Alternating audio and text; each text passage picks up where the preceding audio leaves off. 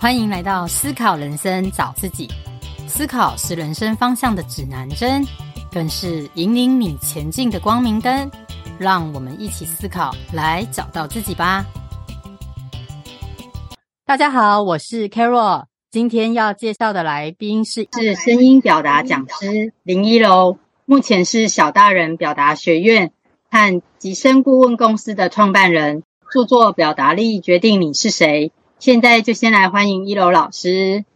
老师你好，Hello，Hello，Carol，各位亲爱的听众，大家好，我是一柔。今天真的很荣幸邀请到一楼老师啊，因为身为 Podcaster 的我啊，也很羡慕像一楼老师能这么棒的运用他的声音，声音听起来真的超级有朝气，又 又很洪亮啊，所以特别想要请老师来分享，呃，让大家多向您学习这样子。那想先请教老师，就是说，因为你的背景是主修古典音乐嘛，那为什么不想要创业成为表声音表达讲师呢？嗯，我自己其实喜欢古典音乐，真的是非常的热爱。就是从幼稚园的时候就跟我爸爸说我要学钢琴，所以学习古典音乐是我主动跟我爸妈呢做的要求。嗯，那后来其实我小时候就一直在想说，那我以后要干嘛？所以我很清楚的知道，我的热爱不一定能够成为我未来的做做工作的一环，就是不一定它会成为我的工作项目之一。因为，呃，我从小就会一直去想说，那我到底我的差异化，我我从以前就会想这件事哦，就是我跟同学的差异化是什么？Carol，你知道为什么吗？我觉得你是比较会往内在去去想、去探索的人呢。这样吗？我我跟你说，小时候的的想法其实很单纯，就只有一个，就是因为觉得自己成绩很差，赢不了别人，所以就想说，那我我完蛋了，我以后要干嘛？是不是音音乐界很竞争，所以会让让你那时候有这个想法？真的就是因为班上，就是因为我们班有很多的天才，然后包含现在。真的在呃业界都有很多知名的音乐家，就是大概就是都跟我同班同学，是。然后以前就觉得说，天哪，他的天赋真的是我没有办法，怎么练习都没有办法赢过别人，所以我就在想说，完蛋了，我的差异化是什么？就是我从小就很有危机意识，后来才想说，哎，那我还有什么？就是别人没有的特质，就是我我也会去想这件事情。对，那我我的特质就是我很喜欢分享，我很喜欢观察。比如说，我会观察说，哦，这个人他讲话怎么会那么好笑？那为什么这个老师上课这么无聊？我们都快睡着了，他还不他还不觉得他有问题？有没有？我们都上过那种课。对，又或者是说，哎，奇怪，这个就是有些人讲话真的是很欠模仿，就是就觉得他讲话很好笑，就想模仿他这样。后来我都会模仿给我的同学们听，然后他们也觉得哇，依柔你也太强了吧，这么会模仿别人，你都可以抓到这个人说话的精髓这样子。对。后来呢，我就想说哇，那这个可不可以是一个？可能这就是我的差异化嘛，就是我很会观察模仿。那慢慢的长大，就是我的因为很会模仿声音的这个特质，我就去参加了朗读比赛。然后第一次参加比赛就得到了第一名，然后我就想说，哎，那我的差异化就又慢慢的就又更明显喽，就是我可以模仿别人讲话，我又可以透过表达，哎，竟然有得到冠军哎，那之后有没有这样子的相关的行业？所以我就会，其实我从小就一直在想有没有差异化、差异化、差异化，但是又要跟我原本的古典音乐有关联。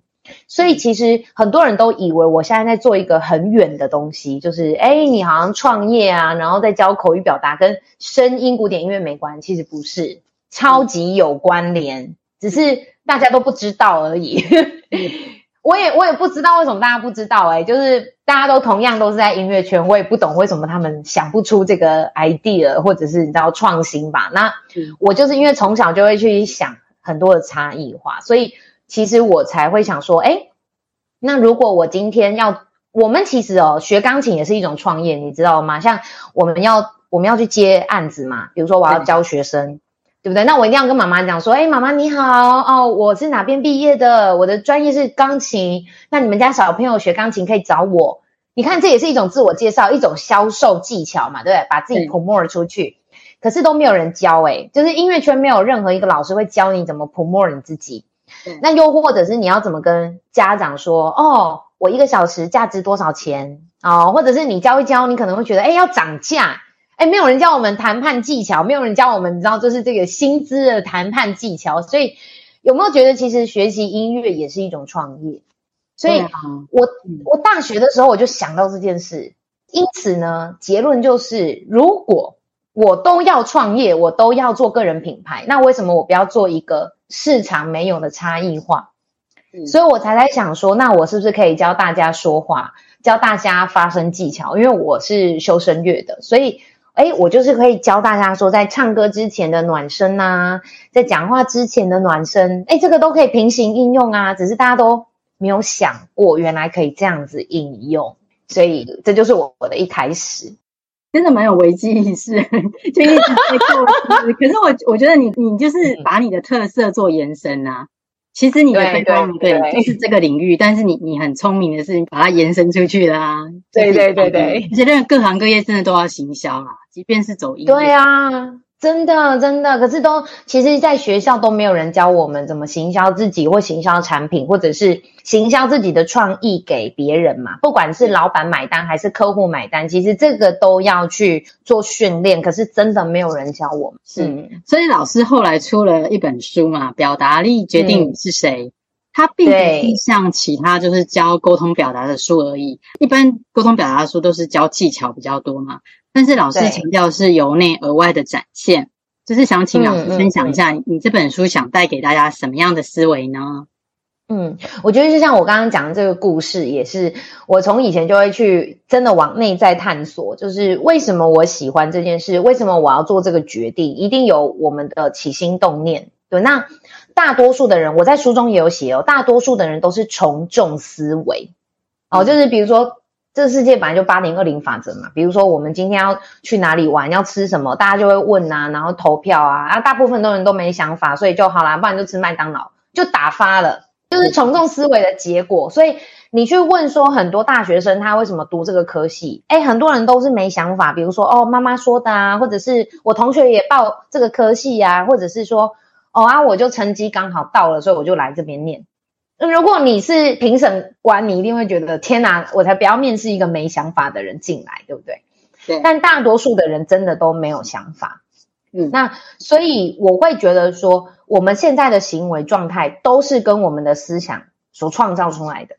就是比如说，为什么我今天会我穿这件衣服好了啊，呃，或者是我今天要怎么打扮我的发型，一定是因为我有先有一个想法，所以我才会有这样子的一个整体的打扮。嗯，对。那人的人生也是一样，许多的人学习表达能力，他想要的是技巧，殊不知这个技巧用不好，就像是你知道，我们我们都是女生，我们去买衣服，不是每一件衣服都适合我们。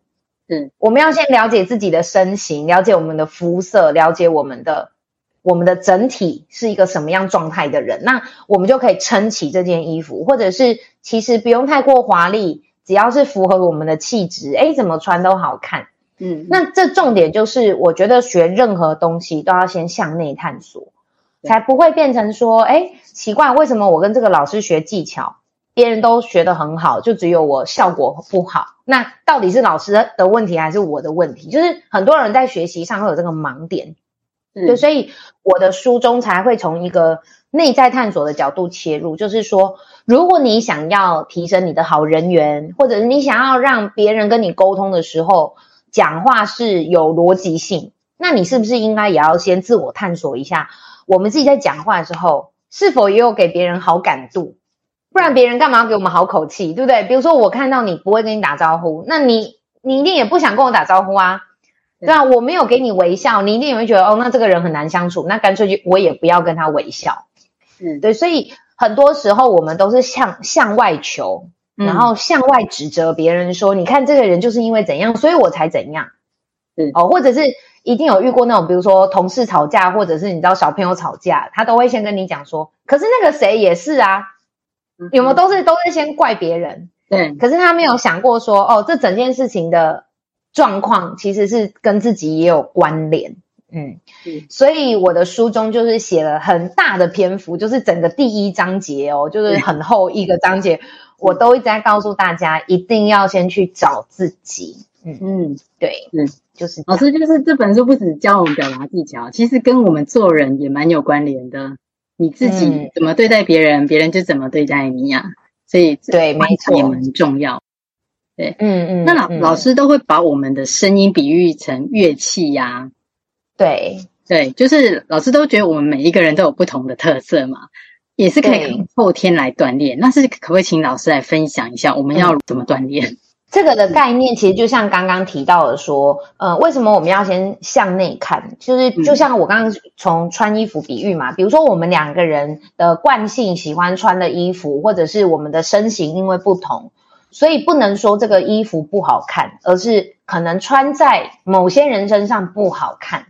嗯，你看这样讲话是不是就会比较有同理心，也会比较中庸？不会是独断性的，对不对？因为一件衣服它一定有它的市场在啊，对啊，所以不能说衣服好坏。那讲话也是一样，大部分的人想来跟我学声音，都说哦，老师，我的声音要像林志玲或金城武，可是你就不是他，所以那可能大家可能听不懂，所以我用乐器来比喻，比如说像乐器好了，我们乐器就有分为木头乐器。的家族，或者是管乐的家族，那像木头就是大家理解的小提琴、中提琴、大提琴跟低音大提琴，嗯，对。那有没有发现，不管是大中小提琴，它都是什么为基底？木头。所以呢，嗯、这个乐器发出来的声音就会很温润、很温和，不具攻击性。啊、哦，然后因为我们是木头发声，所以就会让你觉得声音是很舒服的。它再怎么拉大声，你都会觉得是呃可以承受的，就一般人可以听得出来。可是管乐器就不同喽。如果是管乐家族呢，它小小声的发吹出去就是很大的共鸣。嗯，那更别提它如果很大声，那就会更大声。所以我才会跟大家讲说，声音的本质好坏。没有唯一的绝对值，你要先去看说你是比较偏向木头乐器，还是比较偏向管乐器。因为如果你是管乐器，你就会发现有些人天生就是讲话很大声，他不是故意的，他就是天生的。那其实很好啊，他的优点是什么？就是很容易被看见嘛，对不对？然后声音传得很远，然后他讲话都不会累，因为他都很很容易就很大声。对，那。这就是它的特色。如果说是木头乐器的家族，他讲话声音就会比较低沉，或者他比较小声，或者是会比较温润哦。你会觉得他听他讲话就很有包容力。可是会有一个问题，就是他的声音会咬字发音比较不清晰哦。所以有没有就是那种情感的表达的感觉就不太一样？嗯，像我自己，我都一直觉得我声音很低，太低了。我想高。就是比大提琴都还低啊，有没有办法提高呢？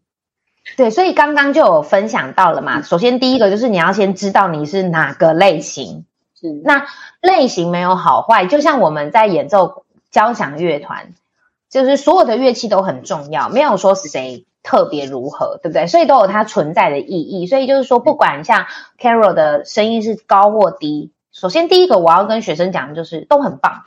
就是你要先爱你自己，先接受，这就是我们常常在，比如说讲心理学也是嘛，你要先接受你自己原本的状况，哦、呃，原生家庭也好，你自己的不比较不好的一些状态，但是这个都不是说不好，而是说这就是生命给我们的礼物嘛，对，嗯、所以首先第一个就是说，好，你知道你的声音偏低，第二个，那礼物是什么呢？就是不管你是什么类型的乐器，或者是不管你是什么比喻好了，第二个礼物就是我们可以靠音色的改变来做调整。嗯、哦，比如说呢，像我是我父兄是拉大提琴的，那我以前呢，我我妈妈买了一把琴给我，然后我就还没上课前我就开始拉，就想说哇，好好玩哦，哦，我就拉琴拉拉拉，然后结果呢，拉拉大概不用一分钟就放弃了。因为觉得天哪太难听了，拉的像杀鸡一样，就 我就觉得说天哪，这个这个一这个大提琴真的不行哎，然后就觉得哦妈，这个乐器很难听。后来就背着琴去找老师上课，哇，老师一拉，整个就完全就是完全对，很像马友友在你的面前，你知道吗？然后你就觉得天啊，怎么那么好听？对，但就会觉得天啊，大提琴声音也太浪漫了吧？因为你知道大提琴哦，它其实它声音跟 Carol 很像，你知道吗？就是声音偏低，嗯、然后很温和，嗯，然后都不具有攻击性，就会让你觉得是那种稳定的力量。然后大提琴这个乐器最浪漫，就是因为你知道我们要脚张开开抱住这个乐器，它是跟你的心脏是最接近共鸣的，你知道？就是哇，所以你看被我这样一讲，然后又被老师这样子一拉，你就会觉得哦，这个乐器很好，对不对？是是。所以首先我就要告诉大家，要先爱自己之外，第二个，你会觉得你的声音难听，是因为你不懂得如何使用它。嗯。哦，所以呢，不是你的声音不好听，是你不会使用它，所以才不好听。对，可以理解。嗯，所以不变的是我的大提琴，变的是谁？是演奏家。对，有没有？就是我拉的像沙拉的技巧，拉法。对对，那我们老师拉就是哇，天籁之音。所以大提琴本身不是问题。那好，那如果说像 Carol 的话。不是说你的声音很低就不好，所以我们要先去分析嘛。比如说，我会带着学生分析，那声音低有什么优点？我们要看见这个优点，因为也许这些优点就是很多人声音偏高的人他没有的优点。那这也是我们存在的价值。那第二个的话，怎么样声音变好听？也很简单，比如说要放松，要暖身操。所以我会教大家怎么去放松自己的喉咙肌肉，怎么样去做暖身练习，又或者最简单的。要这样子喝足够的水，嗯，就是这种你知道基本保养，就像我们车子有一个公里数，你就要拿去保养，机车也是嘛，嗯，对。那你平时不保养，你过度使用它，或者是一直每天都在那边，你知道拉扯你的喉咙，那你当然声音难听也是可预期的啊，嗯哼，所以。不要没事一直在那边，你知道骂老公骂小孩嘛？就是你的声音就是用不对的方式，然后你又在那边拉扯，然后情绪管理又不当，那当然声音坏掉也是蛮合理的啊。对，所以这就是我觉得说，嗯、呃，首先不管你是什么乐器啦，因为刚刚提到的是要怎么去锻炼嘛，那我觉得锻炼第一个就是一定要做放松，嗯，就像是我自己也有请健身教练，我有在学就是那个运动哦，那。嗯健身教练他就会跟我讲说，不管怎样，你一定要先暖暖身，我们才可以做主要训练。训练完还要做第三个，就是收操，对，我就可以把它放松开来。所以，哎，这样子是不是肌肉表现就会好一点？那我可能本来，比如说我深蹲、棒式举哑铃这些动作表现，我可能只有撑一下下我就很累。可是因为我有放松，所以虽然很累，但是我不会肌肉伤害。我觉得这个就是一个根本，那练习声音也是一样的道理。嗯，所以练习声音跟健身是一样，还是有技巧的，就是都是一样，对，都是一样。所以我要告诉大家的是，对，声音可以改变，我要给大家这个信心，可以改变。你只要用对方，那你知道有很多的人，你知道我以前大学超好笑哦，我去报名那个 True Yoga 的瑜伽课，然后它是一个那个瑜伽馆，对不对？然后我就发现，哎，因为大学生。有空早上的时间，然后我就会去练瑜伽。结果白天平常谁有空，都是那些你知道退休的退休的阿公阿嬷嘛。然后我的同班同学都是那种阿嬷等级的。然后天哪，哎他们的柔软度比我好一百倍，我都在那边凹不下去，你知道？然后我都觉得我快死掉了。然后怎么他们那么强？就是你知道，老师说来我们怎么样，就啪就下去了。然后我就觉得我很没自信，你知道吗？因为我觉得我超烂的。那老师就会知道说，OK，嗯，对，就是有在练，所以老师就说没关系哦，你要慢慢来，你不能就不来上课哦，就是你要一点一滴这样循序渐进，所以讲话就跟拉筋一样，你要去刻意练习，然后不要贪心，你不要想说你上两堂声音课，怎么声音还是一样就放弃，那就跟运动一样啊，对不对？就是要持续练习，循序渐进的。对对对，嗯，那再请教老师啊，声音的表达跟自信是不是有绝对的关联性？就是可以是否可以透过声音的训练来增加自信心呢？绝对是有那个很直接的关联啊。举例来讲，比如说像一个人，他如果清楚知道他要讲什么，我们可以从他的流畅度就听得出来。嗯哼，那所谓的流畅度，我讲一个最直接的干货，就是我们的喉咙。你可以想象喉咙它是一根吸管，那我们现在肚子里面有很多很多的珍珠，啊，我们是一杯珍珠奶茶。那你要把珍珠奶茶吸起来，最关键的就是那根吸管，对不对？对。你如果咬咬吸管，你会发生什么事？嗯、就是吸珍珠都吸不起来。对。那你奶茶都喝完了，你到最后就要这样用倒的，对不对？好。所以如果理解的话，你现在想象说，好，我们现在肚肚有很多的珍珠，我们要把它吸起来。流畅的吸这个珍珠，你就会觉得哦，这个你知道黄金比例，珍珠加奶茶一比一，就把它喝光光。嗯嗯嗯。讲话也是一样啊，很多人讲话为什么会没自信？第一，因为他对他的内容没自信。是。第二，他可能因为害怕对象，比如说他很觉得说哦，对象是一个有权威型，比如说男性哦，或者是他觉得说哦，他是一个关键人物哦，那他可能就很害怕。或者是说这一场的提案简报对他来说有一些致命伤，比如说会跟钱有关，嗯、会跟哦，对，生涯发展有关，那他是不是有压力？对，对，所以这些压力之下，你去观察哦，嗯，那些人的下巴就会这样子往下收，往下收，那他声音就会卡在喉咙，因为他很紧张嘛，所以他就是他的紧张，你看他的眼睛就一直看地上，或者是他会看他的逐字稿。对，就是他会很少有眼睛的交流，就是哪怕眼睛交流，也就是这样往上掉。哦，他不是真的自在的、敞开的、流畅的看前面。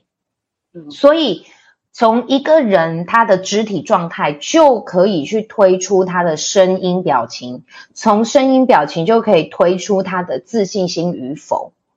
哦，所以这都是有息息相关的关联。那我在书中其实也都有讲到，就是。应该要如何调整，或者是会造成这件事情的原因是什么？其实我书中都写得很清楚，所以这也是我想要跟大家分享的最关键。对，还是要从内在去调整，才会外外显出来是有信心的。对对对，没错，嗯，真的要练。是，对啊。那在讲请教老师的课程啊，不只是提升声音的影响力嘛，也有强化说话的逻辑思考力。嗯那书中有提到的所谓的汉堡架构法，可不可以请老师来分享一下？嗯，就是我很喜欢把所有的学习技巧拆解成很简单的应用。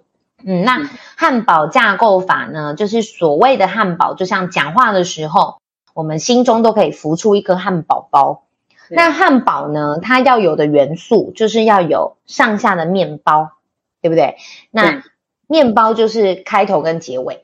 嗯，那中间就要有 cheese 肉跟蔬菜，这样才会是一颗美味的汉堡。对，那如果我们讲话都只有讲重点，就好像是只有面包肉跟面包，那这样就会很干，就会觉得说哦，就是好吃啦。可是你知道，越吃越吃不下去，因为你觉得就是食之有点干，对，没有滋润度，然后又没有调味料，那你就会觉得说好像是哪里怪怪的。对，所以。但但但是有些人是这样哦，有些人讲话都没有重点哦，然后你你都不知道他在讲什么哦，但他也很客气哦，所以代表什么？他有开头结尾，也有蔬菜，可是你都吃不到主食，所以你就不知道他到底在讲什么，对不对？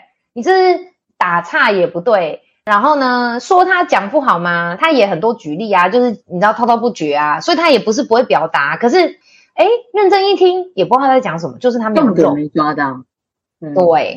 所以我才会用汉堡架构法来提醒大家，讲话要有头有尾，嗯、要有重点和蔬菜。蔬菜就是解释加举例，对，这样要有层次的、嗯、有目的性的来说。对对对。那老师的课啊，就是不只是教大人嘛，因为老师有在企业界授课，那也有指导小朋友的课程。那比较好奇的就是说，嗯、一般会去上课的小朋友，应该都是父母让他们去的嘛。嗯那他们这样在上课的时候，会不会没有办法投入，或者是没有办法达到预期的效果呢？嗯，最厉害的就是他们一开始都是心不甘情不愿，离开的时候也是心不甘情不愿，因为已经爱上我了。不得你，对，因为你在 FB 啊，限动都有 po 跟小朋友互动，你超有爱的感觉，他们很爱你。我真的是超爱小朋友，我真的超有耐心，嗯，所以每次妈妈他们都会跟我讲悄悄话说，说哦，我们家小宝贝他怎样怎样很害羞啊，然后什么，我说没有关系，交给我。我最喜欢这样的小朋友，为什么？因为你知道反差嘛，明显嘛，嗯、这个你知道这个效果绝对是最好的。对，哦，所以我已经真的是每年哦教学真的是遇到小朋友都是超过三百位起跳。那我已经教学十年了，嗯、所以其实真的遇过的小朋友呢，形形色色，我相信应该就是不亚于啊、呃、所有的学校老师。呃，遇过的小朋友呢，也真的是我们这样，而且我遇到的都是北中南巡回演讲嘛，所以我们巡回上课的时候就遇到同样一个议题，在北中南可能会有不同的差异化，又或者是呢，像我自己教学也有教线上课，所以你又会发现同样一个议题，在全世界不同的国家都会有不同的火花。好，所以其实，在这些教学经验之下，我会很乐于。热衷于就是教学，就回到我们刚刚开始，呃，那个 Carol 反问我的，就是说我为什么会想要创业或者是做口语表达教学？因为我太喜欢跟人交流了，嗯，我觉得很有趣，诶，就是说，你看同样一件事情，不同的人接收，他会有不同的反应，那这个真的是一个很棒的礼物。那只是说真的很累啊，因为如果你是一个不喜欢太过于变化性的人。或者是那种捉摸不定又很难预测的哦，那你可能做我这个工作，你就会觉得很累。对啊，所以你北中南跑嘛，嗯、然后线上又线下，对对对，你看一个暑假，你将近三百个学生嘛，嗯、真的很累。所以我觉得老师很可怕，真的很好，不行啊，真的。没有，我每年做完都觉得自己应该退休了。其实老师很客气哦，其实老师年纪我觉得还蛮，其实比我小很多啦，所以我觉得你那个活力十足。但是我对我也觉得这些小朋友真的很幸福。如果我能在这么小的时候，嗯、父母就发现我们我们需要锻炼的话，哇，那不得了了。对啊，他提早是发现他们的问题，嗯、然后再帮他们磨练，又这么开心的学习，我我真的是觉得蛮好的，有这个环境，嗯嗯，然后遇到感谢感谢，遇到一楼老师那么温柔。他们就很开心。嗯，嗯，感谢感谢。嗯，那老师给我的感觉就是很有毅力嘛，也很清楚自己是什么样、嗯、什么的人啊。对，对。其实老师曾经还瘦身十五公斤左右哦，那也在事业上做了对，对很大的突破。是想要请教老师的人人生观，还有如何克服人生的低潮。嗯、你人生应该总有遇过低潮，嗯，有吗？哦，很多啊。其实每个人都以为我很开心，然后很正向愉悦啊、哦，是不是人生很顺遂啊？然后就是家里很有钱啊，然后学音乐啊，就是哦，就是呃，都可以很开心的做自己的事情。但我要跟大家讲的是，光明的背后总是黑暗撑起来的啊、哦，所以我也有很很多辛苦的一面。对，只是说呃。我们大家都还是希望可以人生趋近于美好嘛，所以并不是说报喜不报忧，而是说我会我很会去调试自己的这个负面的状态。所以，呃，我自己是一个很清楚知道自己每一个状态的人。那如果说真的要去我怎么克服这些的低潮困境，包含可能我前期就我在做的这个事业其实很新，是现在。自媒体的兴起，对于这件事情的需求跟重视，要不然以前我二零一三年我就已经开始教课，嗯、那个时候根本没有人想要学口语表达，更别提声音表情这种东西，到底谁会需要，对不对？那时候没有自媒体啊，所以没有人要录 YouTube 频道，没有人做 Podcast，更没有人要拍短视频，嗯，对吧？所以没有人觉得说话重要，因为不需要嘛。那再来哦。因为民国一百零六年呐、啊，高中升大学的时候，全部要加考面试技巧，嗯，所以从那个时候开始，所有全台湾的人才知道，哦，说话要成为一种考试，那说话是一种考试，就是面试，所以大家要赶快去上课补习。那那你看，就是台湾是一个很目标导向的一个学习体制，对，以至于。我其实前期创业真的很辛苦，真的就是有一餐没一餐，而且是那种常常濒临那种我是不是应该要回去当钢琴老师的抉择，真的是真的是很辛苦就对了。然后你这样维持了几年，在就是前面草创很辛苦，想要放弃的时候，哦、就是收入三三四年，三四年哦，有那也很强诶、欸、真的就是诶没有，其实应该是说三。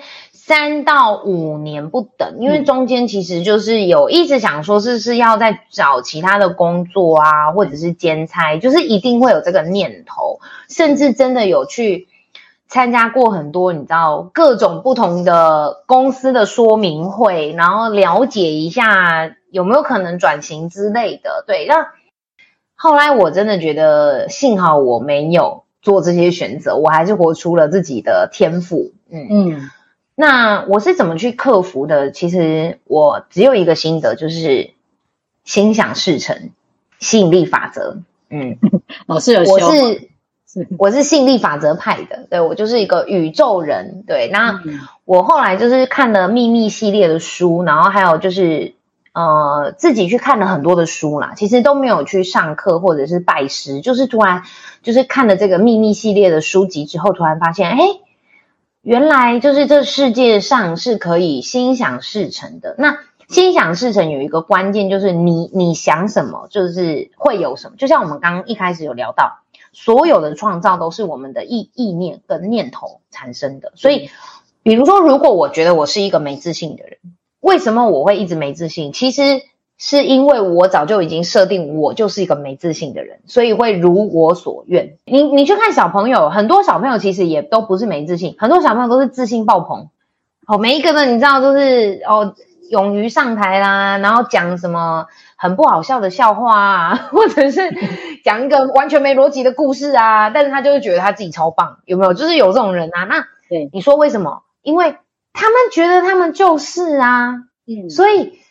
我们其实内在都有这个特质，只是我们因为长大被世俗给框住了，然后被很多的你知道从众反应有没有给设限了，所以自己就没有弹性。那自己没有弹性之下，就会变成哎，我们就不敢跟宇宙许愿了，因为你会觉得我们好像都在做白日梦哦，或者是说。我们比如说，我们两个比较正面，那别人就会觉得天哪，这些人也太正面了吧？他们两个人有 有没有就是不切实际？就很多人都会这样讲，对不对？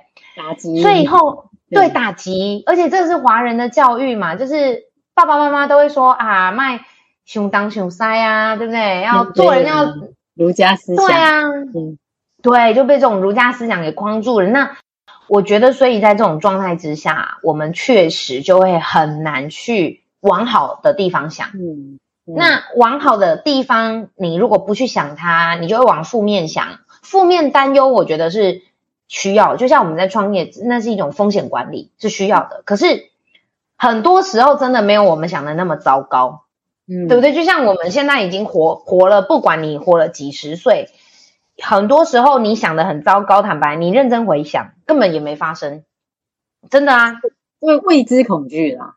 对对啊，就是没有发生嘛。嗯嗯，那那重点来了，所以真正的念头是来自于我们的动心起念。你要怎么想，跟你要怎么创造这个结局，我们是可以，我们都有选择权，往好的地方想。为什么我们不往好的地方想？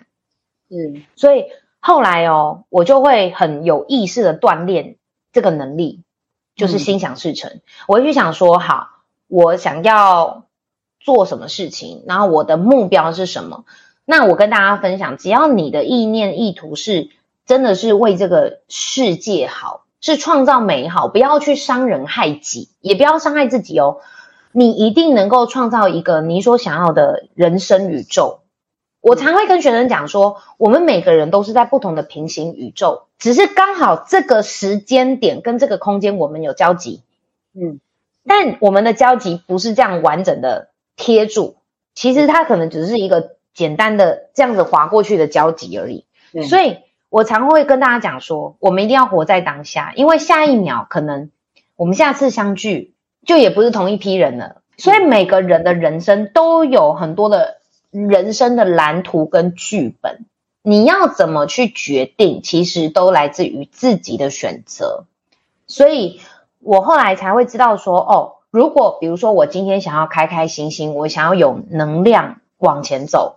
首先，第一个，我要先对我的人脉做一个断舍离。啊、嗯，比如说会落井下石的朋友，不要当朋友。嗯，啊、嗯，会损人损己的人，不要当朋友。哦、嗯，一定要给予你正能量，或者是说他会真的陪伴你、理解你，然后愿意跟你去呃，给你一些实际的方法的这种的朋友，那我们可以交。嗯，所以当如果理解到自己喜欢什么、不喜欢什么很清楚之后，你就会发现你的人生宇宙就会慢慢活出另外一个版本的状态。所以不要怕断舍离，也不要怕就是失去，因为。很多时候失去，你才会拥有更多。所以后来我发现到，当如果我可以心想事成的时候，那慢慢的我就会跟宇宙许愿比较大的订单。好，比如说我为什么会出书？因为我跟宇宙说我要出书，所以我的出版社远流出版社就来找我了，这很神奇哦，真的吸引力法则哎，对，真的很强哦。嗯，我去年出书嘛，那我就想说，哎，那我去年出书，那我今年要干嘛？今年总是要有一个小小里程碑嘛，对。那我就在想，哎，那什么地方是一个国际级的殿堂，又是所有讲师最想要达到的一个舞台成就？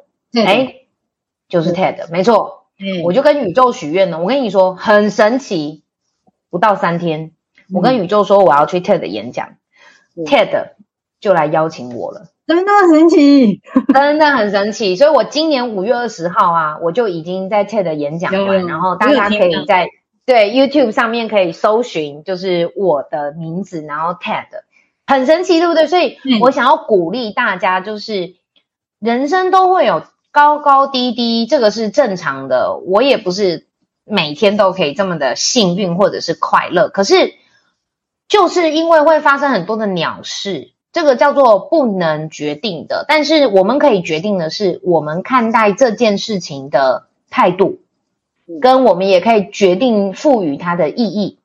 嗯，好，所以我们会发现到呢，赋予意义这件事情是我们可以决定的话，那我们就要往好的地方想。所以很多的难关就会很快的就不见，很快的这些不好的事情它还是会出现哦。可是你会发现，哎，你代谢的很快。嗯，就不会像以前一样可能很纠结，所以我觉得我现在已经达到一个人生非常满足的境界，就是那种满足点不是说大富大贵，或者是真的你知道，就是很多钱，不是用钱去定义的那种人生的满足，是你由内而外的那种满足点。嗯，所以我觉得我都是很快乐的活着每一天。嗯，老师你知道吗？你刚分享那一些点哦。一般来讲，大家都会觉得啊，好像是很，就是我们常听的道理，对不对？可是真的很多人都做不到啊。所以我觉得老师你怎么活得那么明白啊？可以那么清晰。我我发觉你不只可以教声音表达，哎，我觉得你蛮适合做身心灵导师。有，这是我接下来的转型，真的，真的，真的，你蛮适合的。所以我一开始我还以为你有修，就是你看，你只是从书本上你就可以体会，你说你蛮强，对，真的。谢谢谢谢，嗯，我觉得应该是说，呃，看书也好，或者是修道也好，都很好。就是，可是为什么有些人可以速度很快，有些人很慢？就只有一个，就是相信，相信，对，然后要去实现。就是，嗯、就像我们我们刚刚讲练声音嘛，就是我教大家方法没问题啊，而且其实我 YouTube 上面有很多都是公开都免费的。对。可是为什么有个有些人你知道他的声，我很多粉丝很浮夸哎、欸，他在底下说什么？老师，我看完这支影片就朗读比赛第一名，我说太强了吧，比我还厉害，对不对？本来就很强啊。对，但是不管怎样，你看他，那他如果本来就很强，他还感谢我，就是你可以懂吗？他有运用，对，对啊，就是他有运用啊，那我就觉得哦，那那这样就很好啊。那你看，有些人就是说半信半疑，就是哎，这样真的可以吗？哦，或者说啊，那个是因为他比较幸运呐、啊，你知道有些人就会这样想，或者是贴标签啊，那是因为他家怎样哦，所以他比较过得比较好啦。就是很多人呐、啊，有没有都就是想要去合理化你的你的不足，嗯、但是这就是你不愿意面对。你为什么不愿意面对？因为大多数的人都很害怕，害怕什么呢？害怕看见真相。嗯。所以，所以我我再讲直接一点，比如说很多社会案件，像现在的 Me Too，嗯，霸凌、性骚扰，为什么不敢讲？因为他自己觉得说，哎，我刚刚是被骚扰了吗？哈，啊，我讲出去的话会不会怎么样？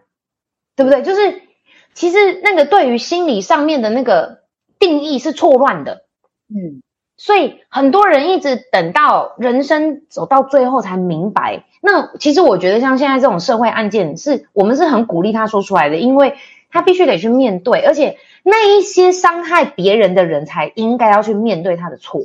对，可是我们常常都没有去检讨加害者，他是加害的。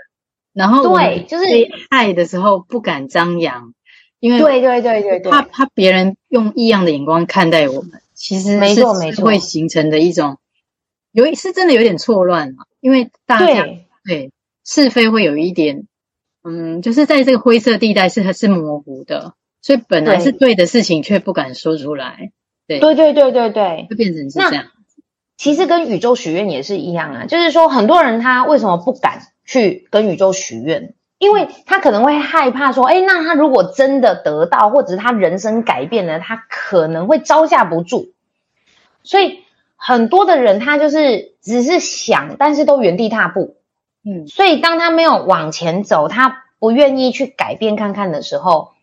当然，他就会用他自己，你知道，好像活了好几十年，然后那种老道经验值，然后再你知道，就会觉得说啊，这个人就很喜欢讲古，很喜欢讲以前他多么厉害什么的。但是这个对生命一点帮助都没有，所以我都会用我的案例去跟我的学员们做鼓励。我会说，其实我们现在的人生状态都是自己过往的累积。对，那。如果你想要得到一个很棒的未来，其实很简单，就是你现在此时此刻，比如说你听完 Ero 跟 Carol 的这一场的 Podcast，你就要改变了。将你改变，我跟你讲不得了，你的人生就爆发，真的。谢谢老师，所以一定要改变。搞不好你一听到你豁然开朗，赶快来。对啊。加油！大家都值得美好，我都是这样跟大家说的。嗯嗯，不用担心。嗯，那就是想再请教老师，你最近还有没有其他的一些规划跟愿景跟大家分享一下？哎，其实刚刚就有讲到，哎，我很厉害哎，所以我其实下一个我就是还蛮想要规划分享这些吸引力法则的部分。真的，嗯，真的，我是真的对。对啊，你看你每次一个素人这样听，都会觉得你蛮有领导力的，在、嗯、这方面蛮嗯，谢谢谢谢，因为我觉得这些都一定都是有方法，而且这个是我亲身的实证，嗯、就是说我不是教大家怎么去中乐透，或者是你知道显化金钱，因为我觉得这个又太物质，而是我们我们不是说钱不对，或者是钱不好，而是说你到底有钱之后你要干什么。那我们干脆就先从你想要成为怎么样的人，我们直接来做目标设定，这样不就更好吗？对，所以对对比较直接嘛，就是因为你你还要透过钱财才能达到你要的那个目标，那不如我们直接达到那个目标，你都不用透过钱，那这样更好。嗯，对，所以我觉得对啊，每个人的人生都是可以去去创造的，所以我我其实有发现，就是说。每次上完我的课，我以为我在教他们口语表达技巧、声音表达的技巧，结果每个回馈单都写说：“老师，我对你的正能量吸引。”老师，我想知道你怎么许愿的啊？你的方法是什么？我说好，没问题。所以我接下来呢，就会诶朝着这个目标，我来做一下一些课程设计或者是 YouTube 的分享。大家欢迎订阅我的 YouTube 频道，这样。嗯所以做任何事啊，即便是声音表达，你看回归到自己本身还是自信，或者是有时候内在的问题。所以老师，你找第二个出路。真的感谢 Carol，还有所有的 Carol 的听众朋友们啊，你一定要已经第一手知道了我人生接下来要做的事情哦，请大家多多支持。真的，你现在我都有感觉那个正能量哎，怎么这么强？真的哦，对啊。好，感谢感谢。嗯、那最后就是想请老师再分享一下，就是你影响你最深的一本书或一个人，让我们来做个结尾。哦，我其实我想要感谢的是我的爸妈，是嗯，一定啊，因为我今天可以就这么活出自己的人生状态，嗯、我真的很感谢我有一个很支持我的原生家庭。嗯，嗯因为。大多数，比如说我在听我朋友的故事，或者是我学生的故事，他们多半哦，每个人的人生都有一些业障跟课题。对呃，大部分的人的课题都在原生家庭。嗯，那所以比如说做决决定好了，或者是做很多的事情，都会觉得很踌躇不前，或者是有一些牵绊，或者有些犹豫，就是因为跟家庭有关。嗯，那我很感谢我的爸妈，他们呢都非常的支持我。我觉得有一个原因是因为他们呢、哦、都不懂我在干嘛，他们不一定是最知道我在干嘛的人，就是也许现在 Carol 你可能更比我妈知道我在干嘛，因为我们就是有在做事业嘛，对不对？然后也有在工作，然后因为我妈妈是个家庭主妇，嗯，所以。她可能真的不是很清楚，可是我为什么会很感谢他们？是因为他们给了我满满的支持跟爱，他们没有任何的批评跟评断，他们不会说啊，你做这个不不路用啦，啊，赚不到钱呐，啊，什么创业没有人做过这个，你不要在那边笑羞啦，就是我妈都不会讲这种话，不会，对，所以我要鼓励所有的听众朋友，如果你曾经有被你的原生家庭受伤。嗯，我们要停止在上一代，那你这一代你要创造美好。嗯，欢迎先从看我的书开始，你就会知道怎么去找到你自己的人生的特质。嗯，那从这一代开始，好好说话，好好创造我们的交友圈，好好创造我们要的人人生的蓝图，那我们就不会重蹈覆辙原生家庭的悲哀。我觉得这真的很重要。对，所以我也就是祝福大家都可以在自己的人生道路上面找到一个自己最重的那个，算是一个最稳定的力量。那这个稳定的力量，它就会成为你前进的动力。我觉得这个太重要了。对，所以我真的很感谢我爸妈。嗯嗯嗯，好哦，那谢谢依柔老师受访啊，今天真的很高兴跟你谈的很愉快。嗯、那也预祝老师一切顺意。谢谢那我会把老师的呃资讯放在节目资讯栏，也希望听众朋友们一起来支持哦。那就谢谢你老师，嗯、好，拜拜。谢谢大家，拜拜，谢谢，谢谢。我的节目会固定在每周四上架。若您喜欢我的节目，欢迎追踪我的粉专“思考人生找自己”，这里会提供一些文字稿以及金句与您分享。也欢迎加入我的 LINE 社群。一起连接，互相交流，也恳请支持。欢迎到 Apple Podcast 或 iTunes 给予五星评分或留言，您宝贵的意见将是我持续创作的动力。非常非常感谢您的收听，我们下周见哦。